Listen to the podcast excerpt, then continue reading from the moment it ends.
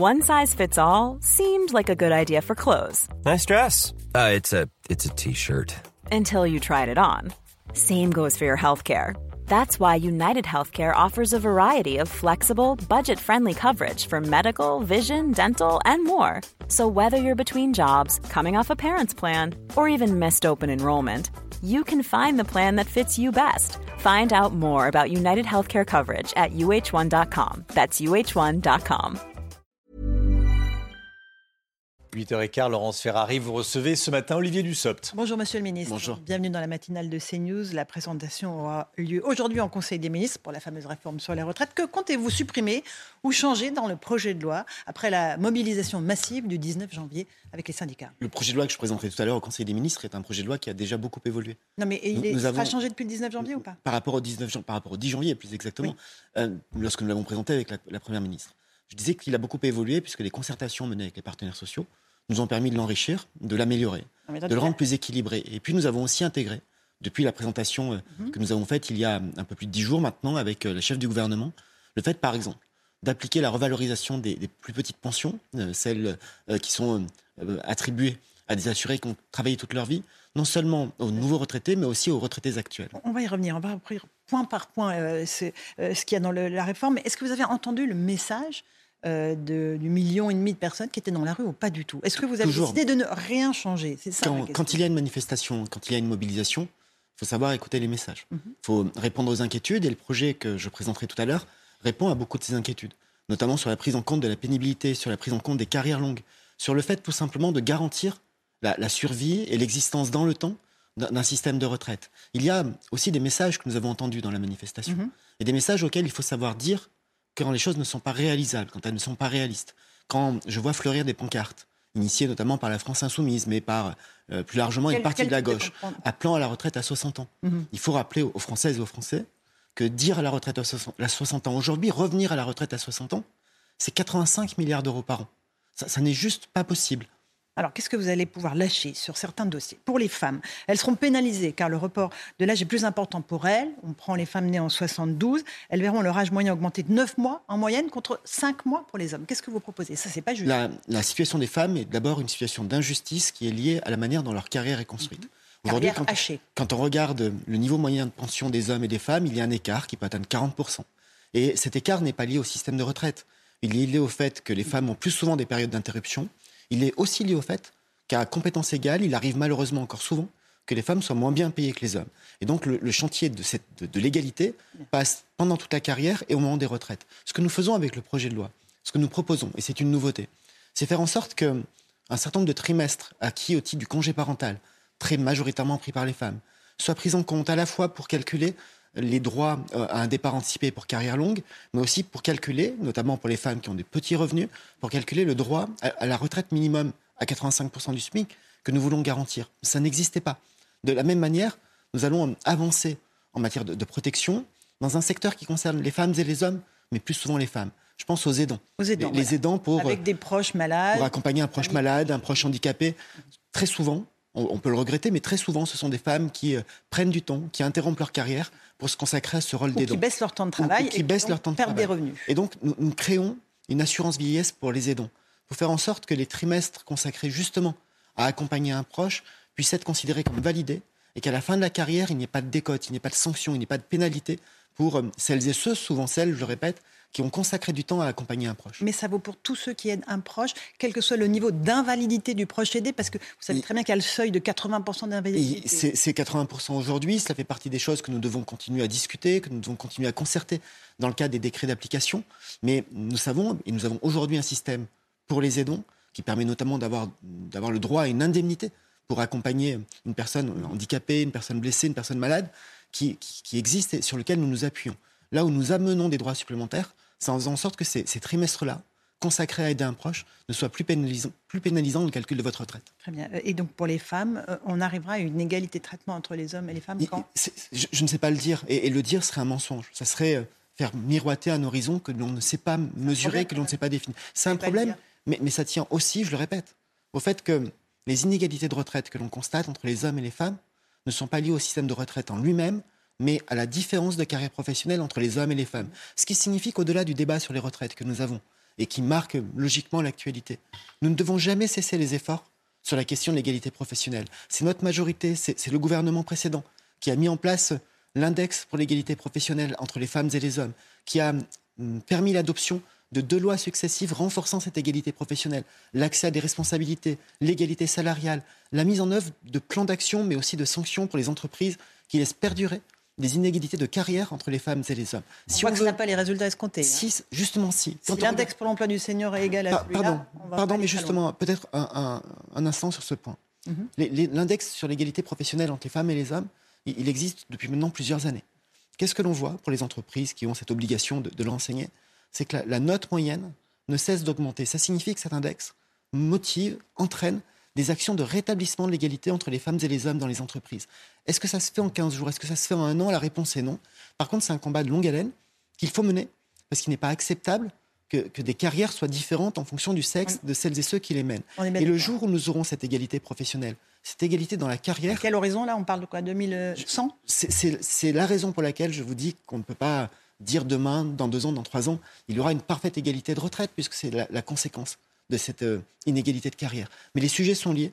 Et il faut continuer à se battre sur cette égalité femmes. Je profite euh, le fait que nous parlions de l'index pour l'emploi du senior, euh, des seniors. vous voulez mettre cet index en place pour les entreprises sans mesure coercitive. Honnêtement, c'est de l'illusion. Non, ce n'est pas de l'illusion. Et d'ailleurs, il y aura une première mesure coercitive pour les entreprises qui ne joueront pas le jeu de la transparence. Il est mm. prévu dans la loi que les entreprises de plus de 300 salariés doivent remplir à la fin de l'année 2023 un, index pour dire quels sont les efforts faits, leur implication pour l'emploi des seniors, le recrutement de seniors, le maintien dans l'emploi de seniors. Si elles refusent cette obligation de, transparence, de publication de résultats, il y aura une sanction financière sous forme de, majoration de cotisation. Et quelle pénalité et sur quels critères donc? Sur euh, le fait, dans un premier temps, de remplir ou pas, de faire la transparence ou pas. Puis ensuite, il faudra qu'on regarde comment évoluent les entreprises. Est-ce qu'une entreprise qui aurait des résultats insatisfaisants en matière d'emploi des seniors a progressé est allée dans le bon sens? Ce que nous avons retenu de la discussion avec les partenaires sociaux, les organisations patronales, mais aussi les organisations syndicales qui ont adhéré au principe de l'index et qui ont ouvert une discussion avec nous, je pense aux organisations réformistes, c'est que tous convergeait sur l'idée qu'il n'était pas nécessairement euh, utile d'avoir une sanction financière en fonction du, classement, du positionnement des entreprises, mais plutôt une obligation de négocier un plan d'action pour les seniors dans les entreprises. Et c'est pour ça que nous proposons aussi de modifier le Code du travail pour dire que l'emploi des seniors doit être un objet de négociation sociale dans l'entreprise un objet obligatoire tous les trois ans au titre de la gestion des emplois et des parcours professionnels. ça ne vaut que pour les entreprises de plus de 300 salariés en dessous ça, ne vaut que pour les entreprises de plus de 300 salariés. partie de ces emplois pour, deux raisons. La, première, c'est qu'en dessous de 300, c'est extrêmement difficile d'avoir un index qui, tienne la route. Pardon pour, pardon pour le, cette espèce de, banalité, mais quand il y a peu d'employés dans une entreprise, les statistiques n'ont que peu de sens. Et puis par ailleurs, en termes de, formalités administratives, nous l'avons mis euh, à, la disposition des entreprises depuis 300. Ce n'est pas, ce n'est pas qu'un outil statistique. Non, non, ce n'est pas qu'un outil statistique. Ça va permettre de progresser. Et puis par ailleurs, si nous, si nous ne tenions notre texte qu'à l'index, nous n'irons pas assez loin. Nous faisons autre chose pour les seniors. Nous allons faire des choses qui ne sont pas nécessairement liées à la réforme de retraite, mais qui relèvent de la politique de l'emploi. Aujourd'hui, ça n'est pas acceptable que lorsque vous avez plus de 50 ans, parce que malheureusement c'est à 50 ans qu'on devient senior, ça n'est pas acceptable que dans les entreprises en moyenne, vous ayez moitié moins accès à la formation continue que les moins de 50 ans. Donc il faut rectifier cela. Il faut aussi permettre le maintien dans l'emploi des seniors en leur permettant parfois de lever un peu le pied à la fin de la carrière. Nous allons faciliter l'accès à la retraite progressive. Mhm. La retraite progressive, cumul emploi-retraite. C'est les deux. Mhm. La retraite progressive, c'est deux ans avant votre âge de départ. Vous passez à temps partiel, vous avez un temps partiel payé par votre entreprise, et puis le temps que vous ne travaillez plus payé par la caisse de retraite. On va le faciliter parce que ça permet d'accélérer tout en ayant la possibilité de valider des trimestres, et on va l'ouvrir à la fonction publique qui n'en bénéficiait pas. Et nous allons aussi, vous l'avez cité, faciliter le cumul emploi-retraite, parce qu'il y a des retraités qui, souhaitent, qui peuvent, parfois qui doivent, cumuler leur retraite avec un emploi. Et aujourd'hui, ça n'est pas si facile, donc, il faut le faciliter à après la retraite. à la retraite. Mais on va, faire, on va réparer une injustice. Aujourd'hui, si vous êtes retraité, que vous, avez, vous prenez un emploi, que vous reprenez un emploi, vous cotisez pour l'assurance vieillesse pour rien. Avec la réforme que nous proposons, si vous êtes à la retraite et que vous reprenez un emploi parce que vous le souhaitez ou parce que vous le devez, les cotisations que vous, allez verser vont vous permettre de revaloriser votre retraite et donc d'en tenir compte dans le calcul, dans le recalcul de votre pension. Euh, sur les carrières longues, vous dites euh, on, a avancé, c'est-à-dire euh, il n'y aura pas de perdants dans cette on, on a avancé parce que actuellement. Ceux qui ont commencé à 18 ans, sera pareil que ceux qui ont commencé à 25 ans Justement non. À travailler? Justement non. Nous faisons tout pour faire en sorte que celles et ceux qui commencent à travailler avant 20 ans, qui commencent à travailler tôt, n'est pas à travailler plus longtemps que celles et ceux qui commencent à travailler tard. Dans le système tel qu'il existe aujourd'hui, vous pouvez partir à 58 ans si vous avez un certain nombre de trimestres validés avant 16 ans. C'est assez rare, c'est même de plus en plus rare. Nous le maintenons, euh, et, même si ça concerne assez peu de personnes, mais c'est une question de justice. Et puis dans le système qu'on connaît aujourd'hui, si vous avez travaillé avant 20 ans, 5 trimestres avant 20 ans, vous pouvez partir avec deux ans d'avance. Mais que vous ayez commencé à, 18 ans ou à 16 ans, c'est pareil. Nous, nous créons un troisième niveau en disant que si vous commencez à travailler avant 18 ans, vous pourrez partir avec 4 ans d'avance. Et, c'est comme ça que nous garantissons que si vous commencez à travailler très tôt, entre 16 et 18 ans, vous n'ayez pas à travailler plus longtemps que les autres. Et, pourquoi est-ce que nous le faisons? D'abord parce que ça nous paraît juste, mhm. mais aussi parce que c'est cohérent avec une autre politique que nous menons, la politique de promotion de l'apprentissage. Lorsque vous êtes apprenti, vous vous cotisez, vous validez des trimestres. Et si on incite à l'apprentissage autour de 16 ans, 16 ans et demi, 17 ans, c'est normal de tenir compte de ces périodes d'apprentissage et de cette entrée euh, tôt dans la vie active pour permettre de partir plus tôt aussi. D'accord. Euh, un tout petit mot sur les pensions minimales. Euh, vous, souhaitez, vous soulignez le fait que les petites pensions seront toutes augmentées pour arriver à 1200 euros par mois. D'abord, c'est brut ou net? Alors, pour être très clair, il s'agit de 85% du SMIC net. Mhm. Cela représente 1200 euros de retraite brute. Mhm. Sachant que sur une retraite brute, il n'y a pas toutes les cotisations qu'il y a sur un salaire. Il y a uniquement la CSG. Et le taux de CSG, pardon, c'est un peu technique, mais le taux de CSG que vous payez quand vous êtes retraité, il ne dépend pas que de votre retraite, il dépend de la totalité des revenus de votre foyer fiscal. Et il y a un taux à zéro, un taux minoré, un taux majoré, mais ça dépend du foyer fiscal et donc euh, du niveau de revenu de votre conjoint ou de votre conjointe, de, de celui avec qui ou celle avec qui vous partagez votre vie. Et donc c'est une garantie que nous accordons, 85% du SMIC net, donc 1200 euros brut, à toutes celles et ceux qui auront cotisé mhm. toute, toute, leur vie, une carrière complète, au niveau du SMIC. Parfois, on nous dit, mais ça a déjà été voté en 2003, et ça n'est pas nouveau. C'est vrai, ça a été voté en 2003. Mais en 2003, c'est un principe qui a été voté.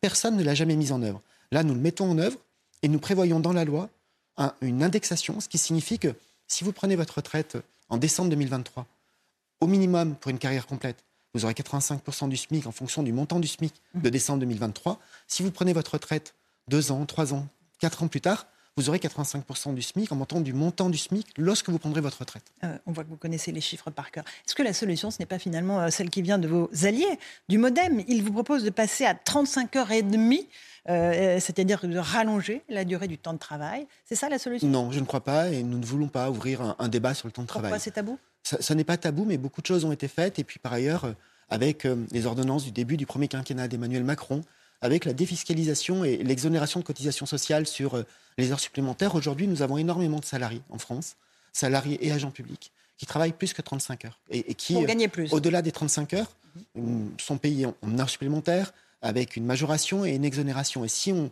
bouge ces critères-là, très souvent, ça n'est pas du travail en plus gratuit, ce que par ailleurs je ne partage pas, c'est plutôt de la rémunération en moins. Donc c'est un chantier que nous ne voulons pas ouvrir. Nous, discutons avec nos, amis et alliés du Modem et, nous savons euh, à la fois leur loyauté et leur engagement. Et dans un débat, c'est normal que chacun puisse avancer des idées, mais c'est un sujet sur lequel le temps de travail, euh, nous ne souhaitons pas ouvrir de nouveaux débats. Mais vos vrais alliés, ce seront les Républicains, évidemment. C'est grâce à eux que vous pourrez éventuellement faire passer euh, cette loi le groupe au Parlement. Le groupe républicain a dit son intérêt par la voix de son président, par la voix du président du parti des Républicains pour un certain nombre de sujets, et notamment sur la revalorisation non seulement des nouveaux retraités pour les petites retraites, mais aussi des retraités actuels. Si euh, euh, ce groupe soutient le texte, tant mieux, c'est très bien. Mon objectif dans l'hémicycle est de convaincre un maximum de députés pour avoir une majorité et faire passer ce texte. Ça va être compliqué, euh, vu les fractures qu'il y a au sein de, l'Assemblée. Chaque débat est important. évidemment, je ne résiste pas au plaisir de vous faire parler du Parti socialiste, votre ancienne famille politique. Olivier Faure a revendiqué hier sa victoire, sa réélection au poste de premier secrétaire, mais il y a des contestations de la part de Nicolas Maillère-Rossignol qui crie au passage en force, qui dénonce des fraudes. Euh, quel, sentiment vous avez en voyant votre ancienne famille politique C'est à la fois une forme de, sourire, parce que je me dis que tout change, rien ne change. Mais c'est surtout beaucoup de tristesse pour euh, des militants, des élus locaux qui méritent mieux que ce spectacle pathétique. Pathétique. Euh, Olivier Faure, vous avez pourtant lancé à l'Assemblée nationale. Je ne suis pas dans votre tête ni dans votre peau. J'ai honte pour vous, honte de ce que vous défendez aujourd'hui. Je, pourrais lui retourner le compliment, mais surtout, j'ai eu l'occasion de le dire. Les, les, procès en trahison, je suis immunisé. Et encore plus quand ils sont faits par ceux qui ont vendu la social-démocratie à l'extrême gauche pour sauver leur siège et, les procès en hors sol. Est-ce que vous n'êtes pas complètement hors sol, monsieur le ministre? je, ne crois pas. J'ai la chance, euh, parce que c'est une immense responsabilité, mais aussi une chance d'exercer des fonctions ministérielles. Je sais d'où je viens. J'ai été euh, maire d'une ville euh, ouvrière, populaire, pendant plus de dix ans. J'y suis toujours élu. J'y habite toujours. Je viens d'une famille ouvrière, j'en suis très fier. Moi-même, et ça ne fait pas de moi un ouvrier. Mais j'ai financé mes études en travaillant à l'usine parce que c'était la seule solution que j'avais grâce à une agence d'intérim pour financer mes études. Donc je crois connaître des classes populaires et des catégories populaires bien plus que ceux qui me font des critiques aujourd'hui et qui, eux, n'en connaissent que ce qu'ils ont appris dans des manuels de sciences politiques. Vous vous attendez à une grosse mobilisation le 31 janvier. Je, ne fais pas la. Pas de nature à vous faire réfléchir à nouveau. Je, ne fais pas la météo du, climat social par définition. Vous y attendez, vous la mais nous, verrons ce qu'il en est le 31. Il faut toujours rester très attentif. Euh, et euh, être attentif, c'est à la fois écouter les, différents messages, être respectueux aussi euh, des, compétences, des, initiatives des, partenaires sociaux. Je, suis convaincu que dans un débat comme celui-ci, où nous avons construit beaucoup de convergences. Nous avons avancé avec tous les partenaires sociaux sur beaucoup de points. Ils ne disent pas ça, ils disent Mais, que vous n'avez pas écouté ce qu'ils disent. Non, nous avons beaucoup avancé sur la pénibilité, les carrières longues, le travail des seniors. Il reste des désaccords, notamment sur la question de l'âge et sur des modalités relatives à la, pénibilité.